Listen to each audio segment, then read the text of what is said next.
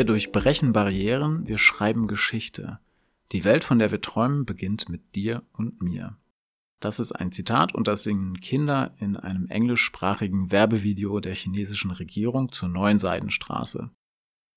Die neue Seidenstraße ist ein Megaprojekt zum Bau neuer Handelswege zwischen China und anderen Teilen der Welt und die Botschaft dieses Werbevideos lautet, im Refrain auf den Punkt gebracht, The Belt and Road is how. Mit der neuen Seidenstraße gelingt das oder einfach, die neue Seidenstraße ist gut. Das chinesische Wort für gut lautet nämlich how. Es klingt also genau wie das englische Wort how. The Belt and Road is how. Da stellt sich für uns die Frage, ist die neue Seidenstraße wirklich gut? Durchbricht sie wirklich Barrieren und bringt sie den Ländern, die mit China kooperieren, Frieden und Fortschritt? Denn das ist ja die zentrale Botschaft, mit der die chinesische Regierung das Projekt bewirbt. Welche Chancen also eröffnet die Seidenstraße und, darüber werden wir natürlich auch reden, wo liegen mögliche Risiken oder Probleme? Und damit herzlich willkommen zu einer neuen Folge unseres Schrödel aktuell Podcasts. Unser Thema ist Chinas neue Seidenstraßeninitiative. Auf Englisch Belt and Road Initiative. Wir schauen uns zunächst mal an, worum es bei diesem Projekt genau geht und sprechen anschließend mit einem Experten, der uns eine genauere Einschätzung geben kann. Denn, so viel sei schon mal gesagt, das Projekt Neue Seidenstraße ist ziemlich komplex und auch nicht unumstritten.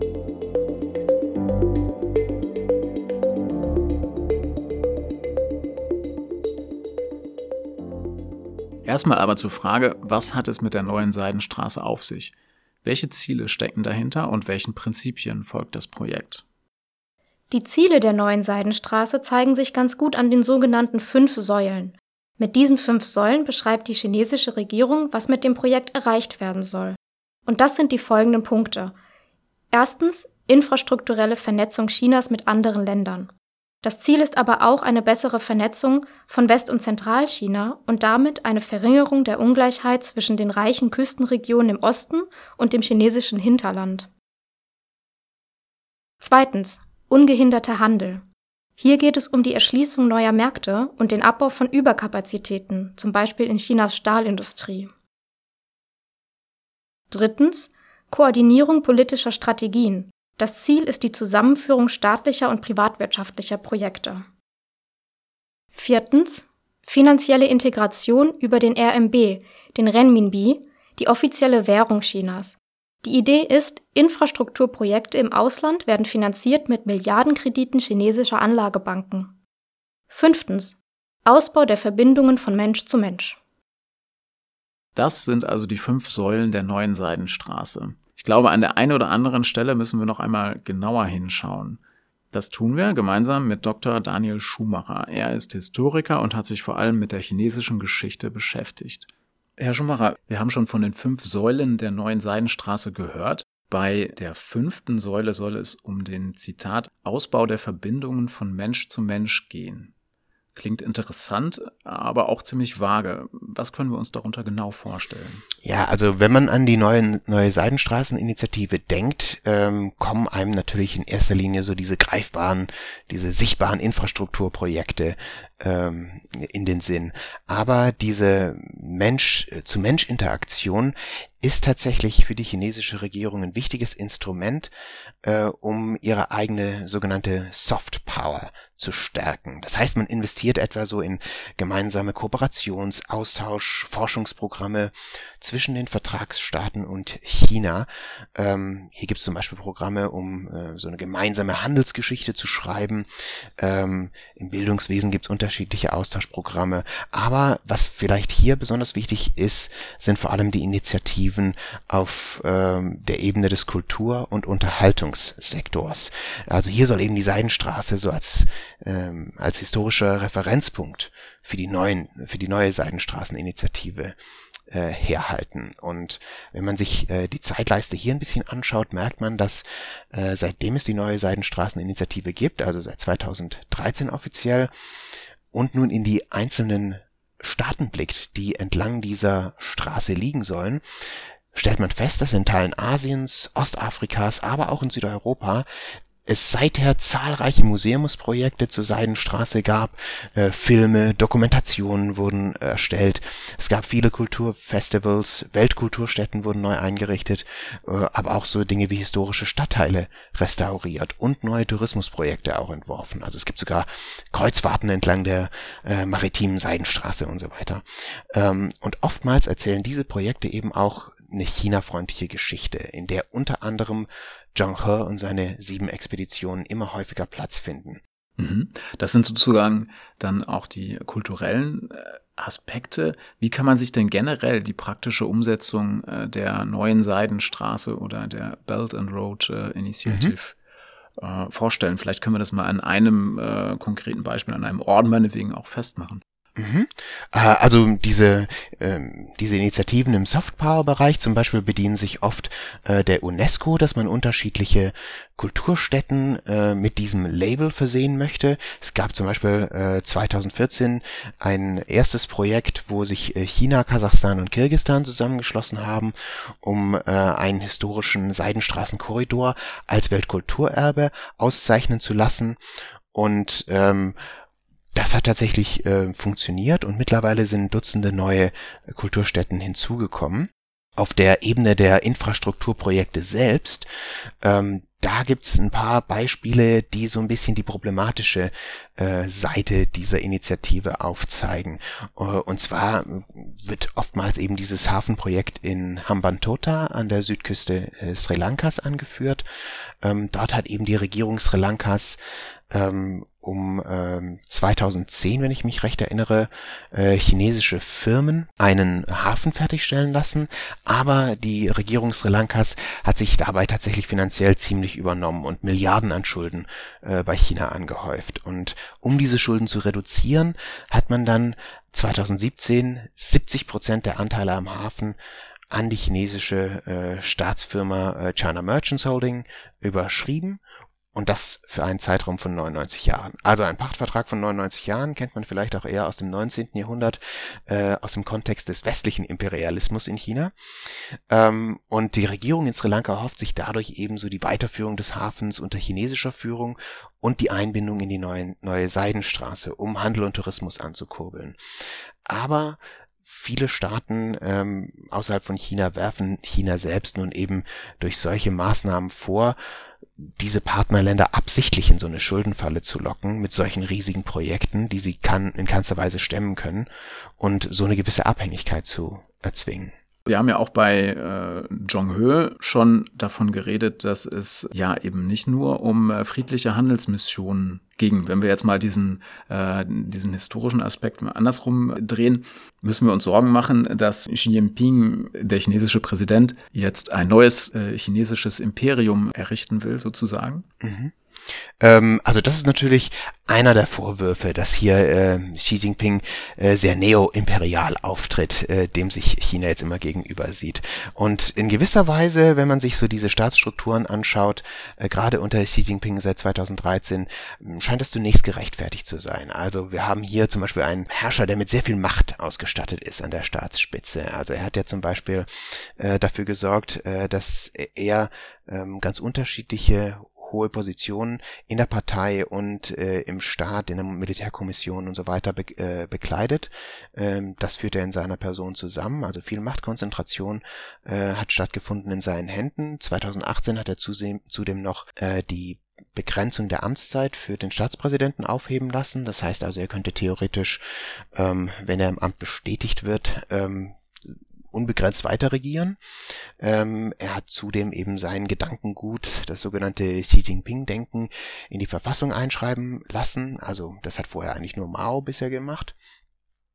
Und es gibt natürlich diesen weiteren, weiteren umfassenden Machtanspruch der kommunistischen Partei, äh, der ungebrochen ist.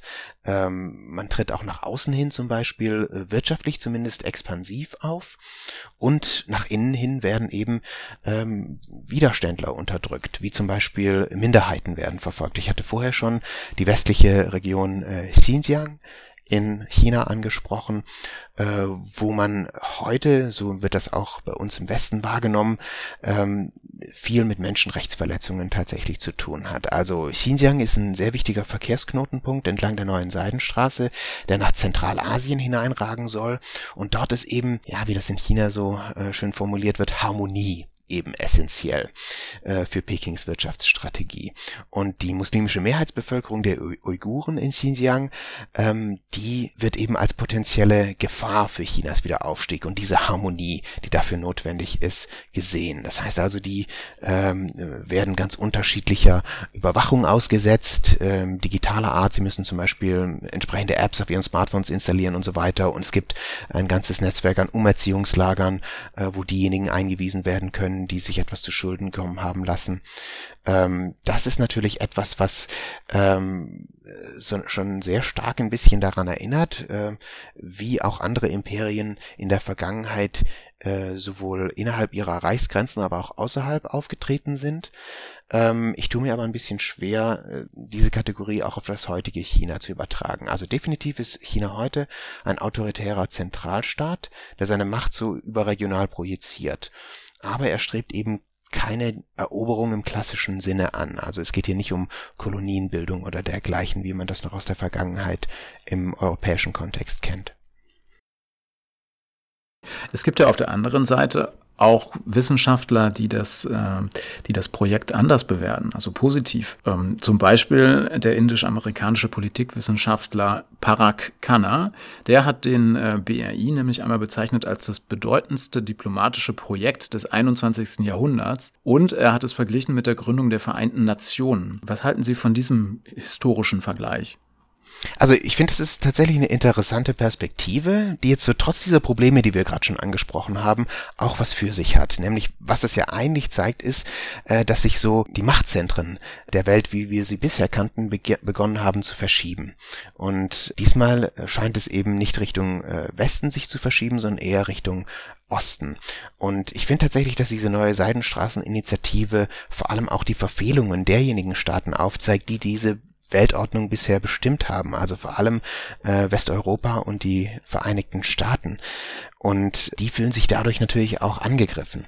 Wenn man nämlich zum Beispiel in die Staaten schaut, die von dieser neuen Seidenstraßeninitiative betroffen sind, also Staaten in Zentralasien, in Teilen Afrikas, aber auch in Süd- und Osteuropa, da gibt es eben viele Staaten, die lange Zeit von Westeuropa oder auch den USA vernachlässigt wurden oder eben gerade ähm, herablassend behandelt wurden mal ganz zu schweigen von der schwierigen Kolonialvergangenheit, die so einige Staaten mit äh, Europa und äh, dergleichen auch haben.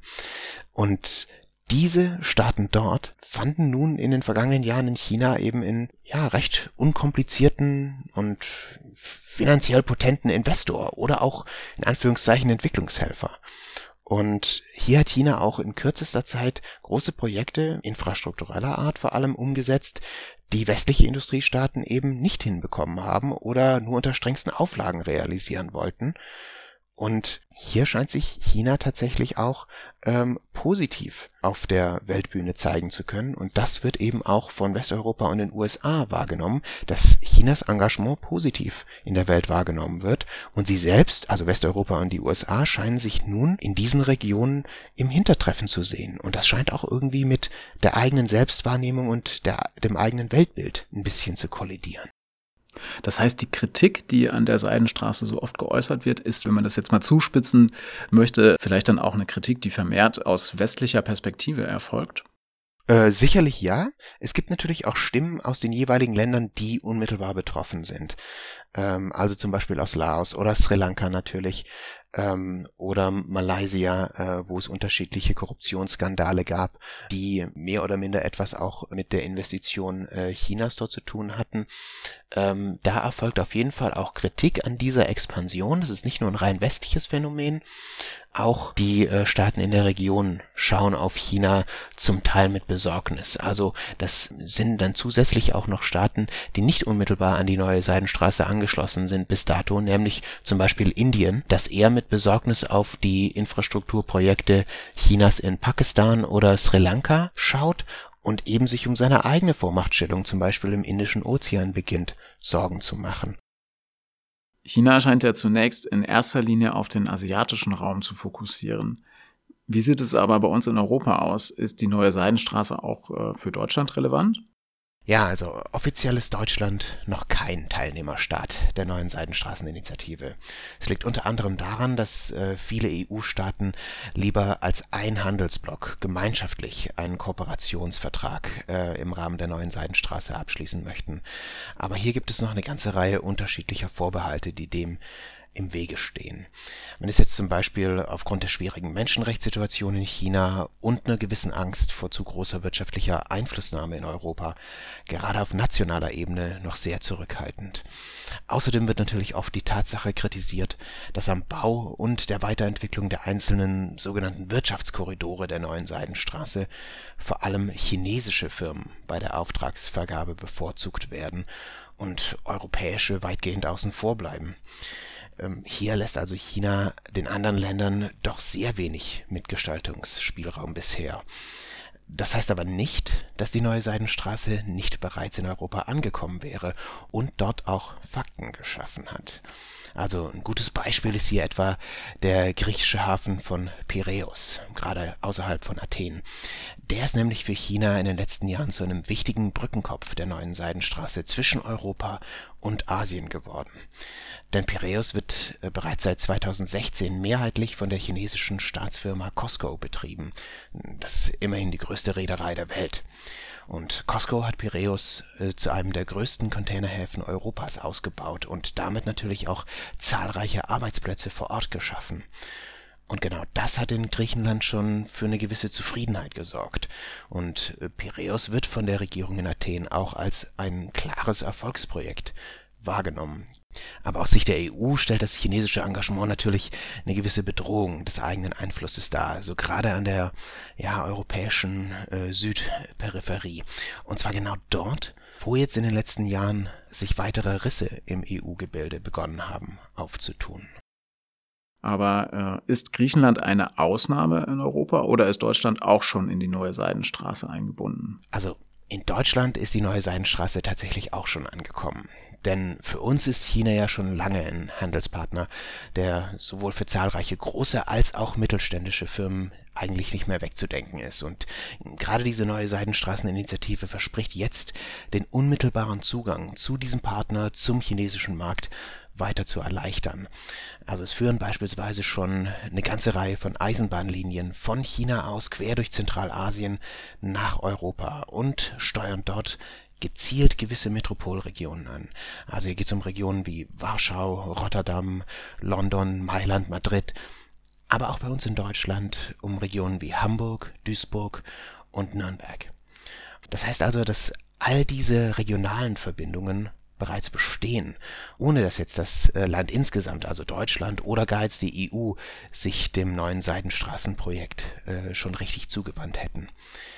Doch Befürchtungen bleiben natürlich äh, auf allen Ebenen bestehen, denn China könnte jetzt nicht nur beim Bau der neuen Seidenstraße, sondern, so die Befürchtung, auch bei deren Nutzung letztlich chinesischen Unternehmen ungleiche Vorteile gewähren.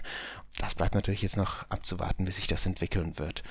Aber ich denke, wir können davon ausgehen, dass die Interessen der EU-Länder in Peking sicherlich nur eine untergeordnete Rolle spielen werden mit der neuen Seidenstraße die eigene Wirtschaft zu stützen, den eigenen Einfluss zu erweitern und damit auch die Legitimation der chinesischen Regierung und natürlich der kommunistischen Partei in China selbst zu, selbst zu festigen, das ist schon viel wichtiger. Das heißt, wir sind gespannt, wie sich die äh, Lage in der nahen Zukunft entwickelt und ja, bleiben da sozusagen am Ball. Herr Schumacher, wir sind schon am Ende unseres Gesprächs angelangt. Erstmal möchte ich Ihnen danken für die Einschätzung. Herzlichen Dank für das Gespräch. Herzlichen Dank.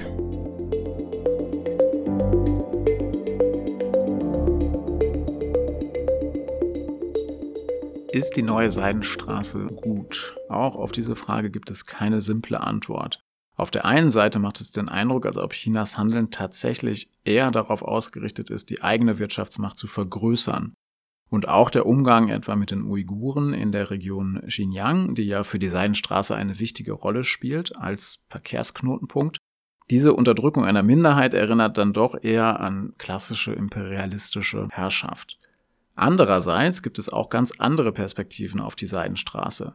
Positiv etwa wird bewertet, dass China mit seinem Engagement wohl tatsächlich so etwas wie Entwicklungshilfe leistet. Und zwar in Regionen, für die sich beispielsweise die USA oder Europa wenig interessieren.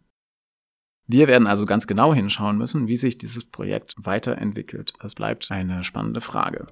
Das war's von uns. Wir verabschieden uns. Macht's gut und bis zum nächsten Mal.